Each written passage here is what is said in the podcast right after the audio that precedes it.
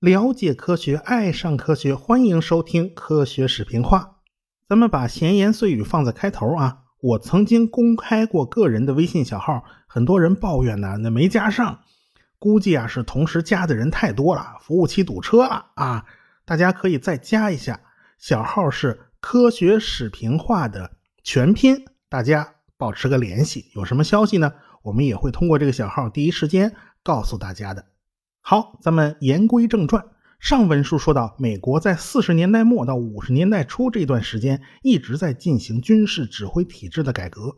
二战时期也有很多的经验教训要总结。战前美国只有三十万的兵，还不如人家西班牙呢。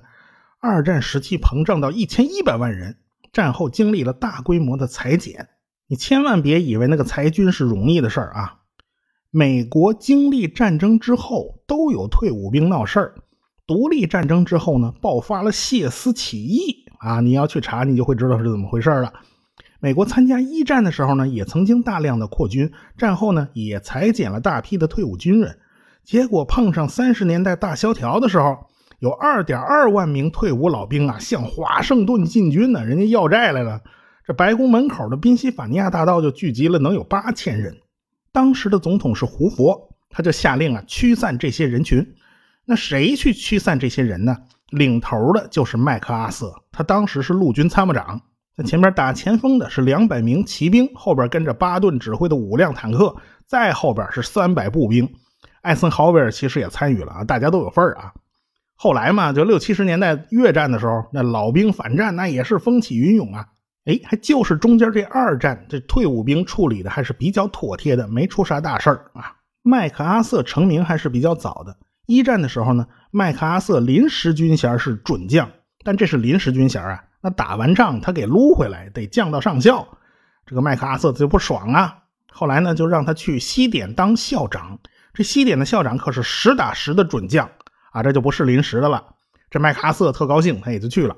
他是西点最年轻的校长，他当年也是从西点毕业的，平均分呢是九十八点一四分呐。那在麦克阿瑟之前是没有人分数比他更高的。后来呢，麦克阿瑟就步步高升啊，他就开始升少将啦，当军长啦，再后来当陆军参谋长。等任期满了，退下来，他又去菲律宾当军事顾问。当时艾森豪威尔是给他当副官的，他在菲律宾过得非常滋润，而且还让菲律宾政府给了他个元帅军衔，比在美国国内还高啊。等到太平洋战争爆发，麦克阿瑟的战绩啊，就并不是特别出色啊。从菲律宾呢灰头土脸的就跑出来了，临了啊撂下一句狠话：“我还会回来的。”这是灰太狼，这是。尽管如此狼狈，但架不住他公关形象特别好啊，人特别酷啊，在普通民众之中啊，那人气特别高啊，他是人气明星啊，这偶像做什么呢都是对的啊，所以他一直是特别受人欢迎。麦克阿瑟说到底，他是一个老派的军人，他出道太早了呀，岁数比别人都大。他的思维方式呢，就停留在一战那个时代。他总是相信自己的判断，一旦做了决定以后，其他人谁的意见他都听不进去。特别他对情报的重视程度呢是不够的。尼米兹就与他相反，人家特别重视决策的科学化，对情报的判读和分析那是极其重视的。尼米兹在桌上还放了一张麦克阿瑟的照片啊，这俩人可不是好基友啊。是尼米兹在时时刻刻提醒自己，千万别成为麦克阿瑟那样的人。你看，尼米兹在拿麦克阿瑟当自己的镜子。同是五星上将啊，那风格迥然不同啊。艾森豪威尔也是一个典型的工业时代的军官，平易近人呐，能够虚心采纳意见呐，讲究决策的科学化。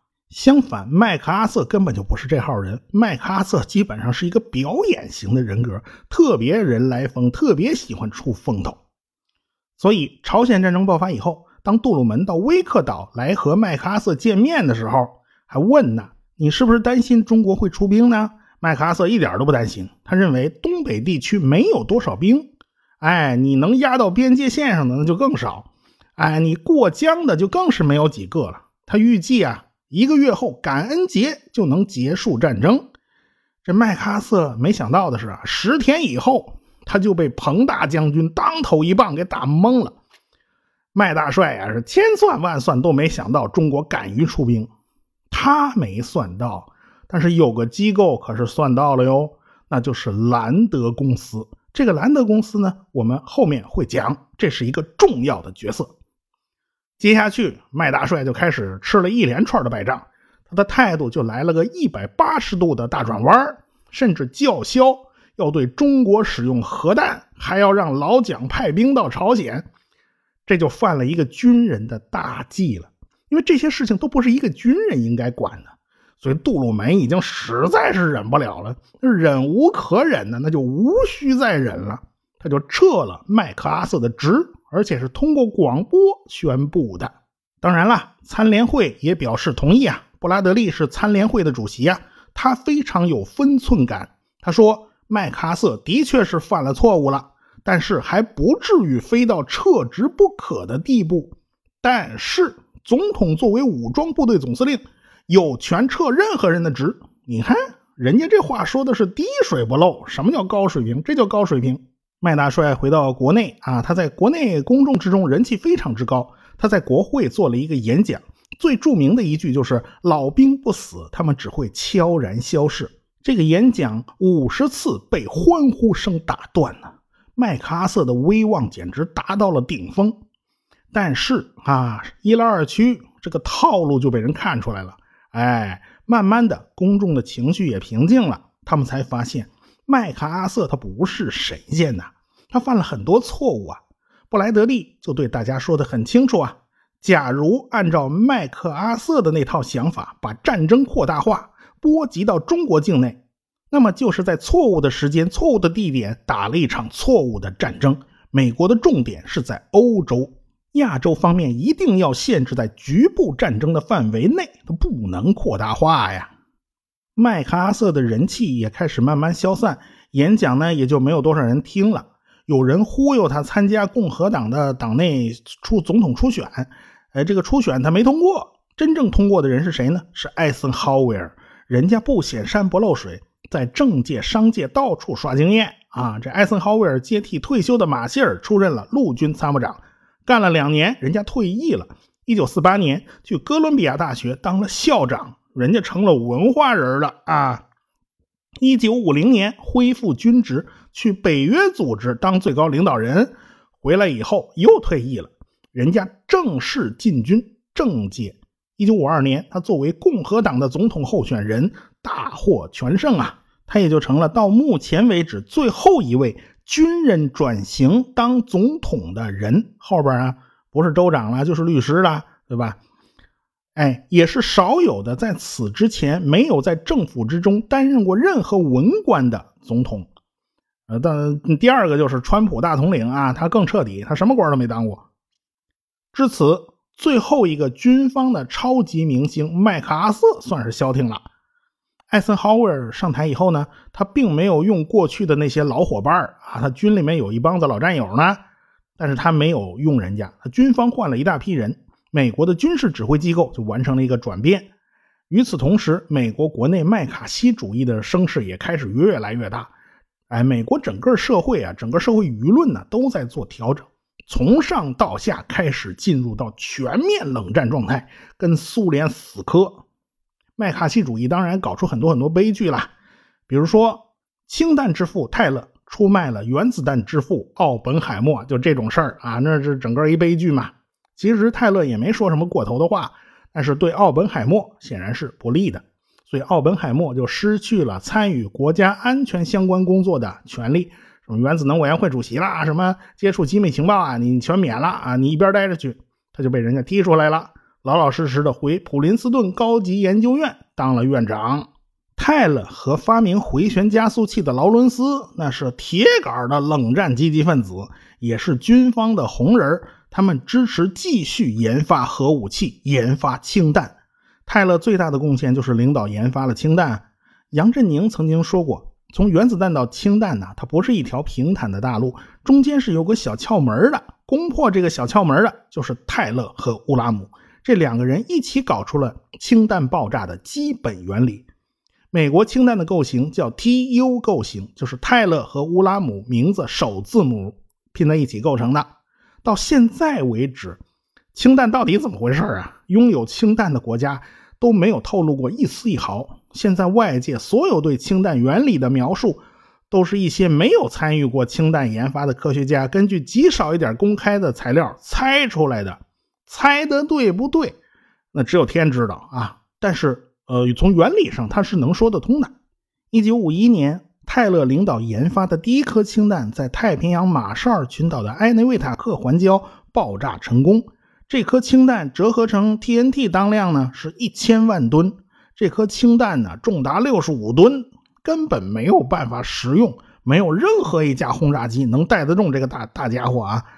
这个泰勒呀。他动用了几十吨的液态刀，因此这个爆炸装置就必须加上制冷设备。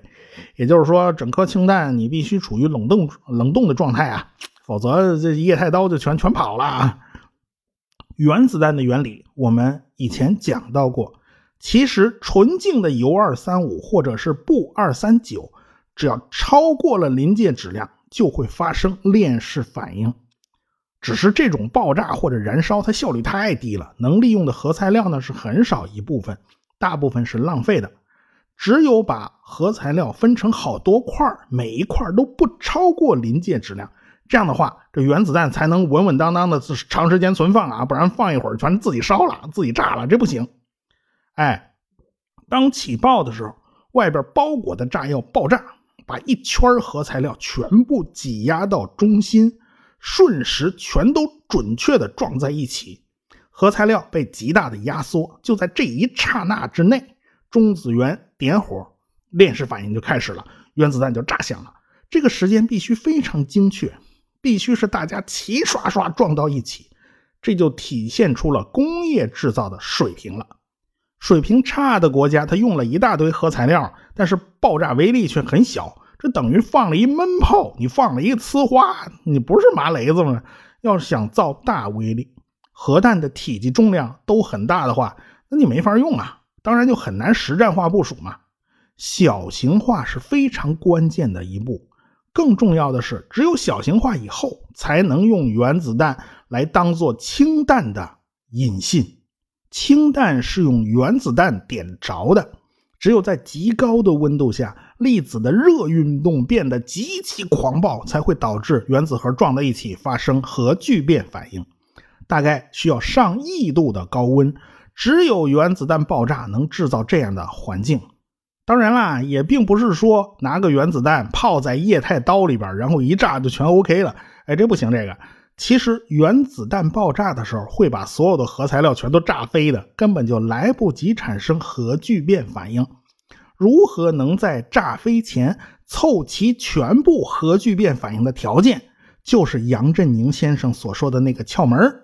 根据目前公开的材料，大家推测呀是这么一个过程：TU 构型的氢弹是一个球形的原子弹和一个圆筒形的核聚变材料构成的。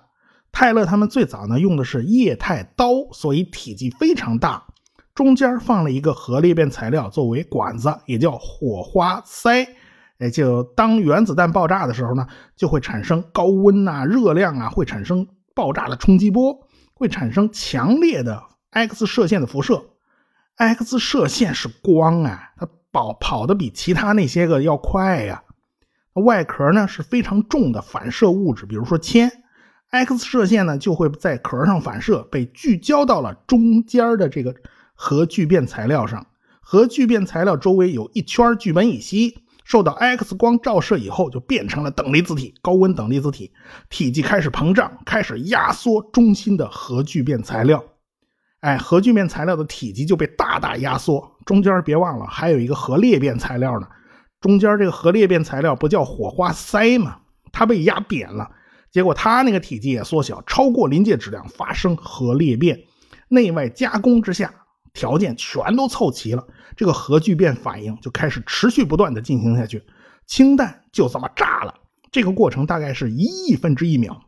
关键的诀窍就是对核聚变材料进行压缩，你是借助于等离子体啊，还是直接用 X 光的光压呀，都可以。从现在透露出来的信息来看。刚刚去世的我国的科学家于敏，他也想透了这一层窍门，而且是独立想到的。有这样的栋梁之才啊，那是国家的幸运呐。原理虽然是一致的，但是各家有各家的设计风格，由此呢就形成了不同的构型。于敏构型据说是不同于 TU 构型的，但是我们什么证据也拿不到啊，这是保密，那什么都看不着啊，这玩意儿，这一切也都只能是个江湖传说了。苏联人开始他走了一点弯路，但是他们有一条是做对了，他们选对了材料，他们用的是刀化锂。刀化锂在中子的轰击下会产生氚，这个氚呢也是氢的一种同位素，有放射性。氚和刀发生核聚变反应相对容易，呃，刀和刀呢就难一些。普通的氢原子是最难的，因为氢元素连一个中子都没有。普通的氦呢？需要两个中子，你上哪儿去弄这两个中子来呢？你弄不出中子，它核聚变它完不成啊！必须经过弱相互作用，质子变成中子，这个过程是极其缓慢的。太阳就是靠最普通的氢元素发生核聚变反应生成氦，正因为氢元素聚变实在是太慢了，所以太阳才可以稳定的燃烧五十亿年。而且还可以再稳定的燃烧五十亿年，要全是刀和穿呐，这早就炸没了。这苏联人一开始就是把刀化锂放在普通的原子弹外边包着啊，跟着一起炸。虽然产生出来的穿也和刀发生了核聚变反应，但是这种反应是无法形成持续的链式反应的，最多呢起到殉爆的作用。这种结构就被称为增强型原子弹。所以苏联人爆炸当量是四十万吨，比原子弹强，但是显然不及真正的氢弹。但是他们用刀化锂的路子是对的，刀化锂在常温下是固体，它不像液态的刀啊那么难伺候，而且体积也很小哦。美国人在马绍尔群岛实验的第二颗氢弹也用的还是这个液态刀，它也没有实用性。但是到了第三颗氢弹，也就是代号“幸运城堡”的那一颗。美国人脑子开窍了，他们也用了刀化锂。费米和拉比啊，都是曾经参加过曼哈顿计划的科学家，他们都反对这种试验呢。他们把这种试验称之为邪灵。但是在美苏军备竞赛的这个大环境之下，美国人其实是没有退路的，他必须硬着头皮搞下去。一九五四年，美国在比基尼岛开始了这一次核武器试验。当氢弹爆炸的时候，首先看到的就是所谓泰勒之光，大量的 X 射线最先射出来，啊，空中过去看不见的那些东西都能被看见，这种效果就是被称为泰勒之光。有的人甚至看到了周围人的那个骨骼，就跟医院照 X 光照片似的。爆炸呢是在夜间进行的，一百五十五英里之外的气象观测站的人看到整个天都被照亮，持续了六十秒钟。一个大火球冉冉升起，这个大火球大概有十几公里的直径，最高点甚至达到了平流层。科学家们就看着这个大火球在逐渐扩散，眼神也从兴奋转为了惊恐，因为这个大火球和蘑菇云的扩散速度远远超过了他们的预计。按理说，蘑菇云直径啊，按照事先的计算，这会儿应该是三十公里左右，可是看这个蘑菇云，毛估一下也有六十公里，这事儿完全出乎预料了。那么大火球万一扩散到这个观察者的位置啊，那怎么办啊？参与实验的科学家那心都提到嗓子眼了，还是马上钻地下掩体吧，先钻进去再说了。很快，观测点地下掩体就被冲击波扫过，里面的人就觉得整个房间都在移动啊，不是颤抖，而是移动。掩体的墙可是一米厚啊，在里边那盖革计数器就开始噼啪作响，即便是地下掩体。辐射都已经超标了，因为外边有水渗进来了，带来了污染物。屋子里边最后是一片狼藉，但是仍然比外边强得多。外边那棕榈树啊，全都烧着呢，全着了。